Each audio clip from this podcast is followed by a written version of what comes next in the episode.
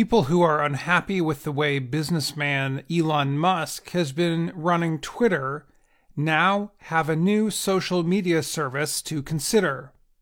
Meta, the company that owns Facebook and Instagram, launched an app called Threads late Wednesday.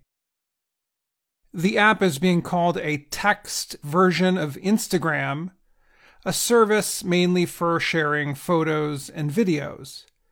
Meta said it will be a place for real time updates and public conversations. Some users say it looks similar to Twitter.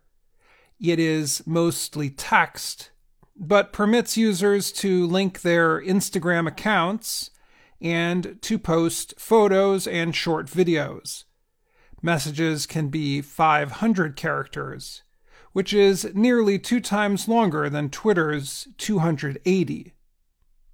People who already have an account with Instagram will be able to import the people they follow into the Threads app Meta's leader, Mark Zuckerberg, said 10 million people signed up in the first seven hours. Meta says it wants threads to be more focused on text and dialogue than photos and videos. The app is available in 100 countries, including the US, Britain, Australia, Canada, and Japan. The European Union has not approved it yet. People in Britain, India, and Lebanon said they had problems seeing some of Zuckerberg's early messages.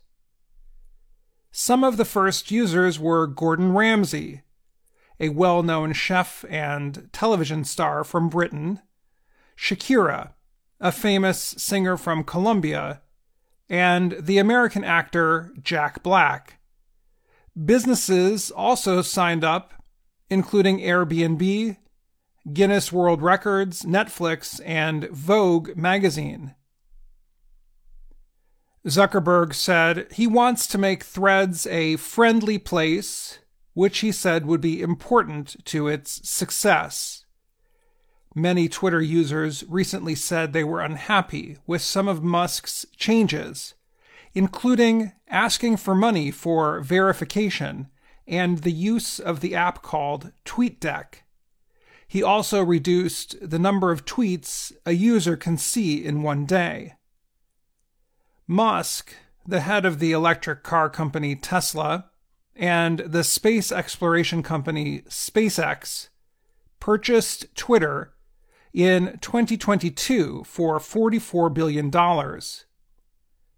Some internet experts expressed concern that Meta and Zuckerberg were taking on too much responsibility by launching Threads.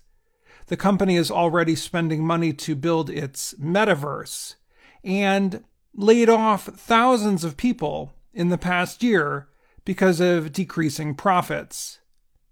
Others, including Musk and Twitter co founder Jack Dorsey, said there could be privacy problems with threads if users permit the app to collect too much information. The app's privacy statement says it could collect personal data, including health, financial, contacts, browsing, and search history, as well as other kinds of sensitive information.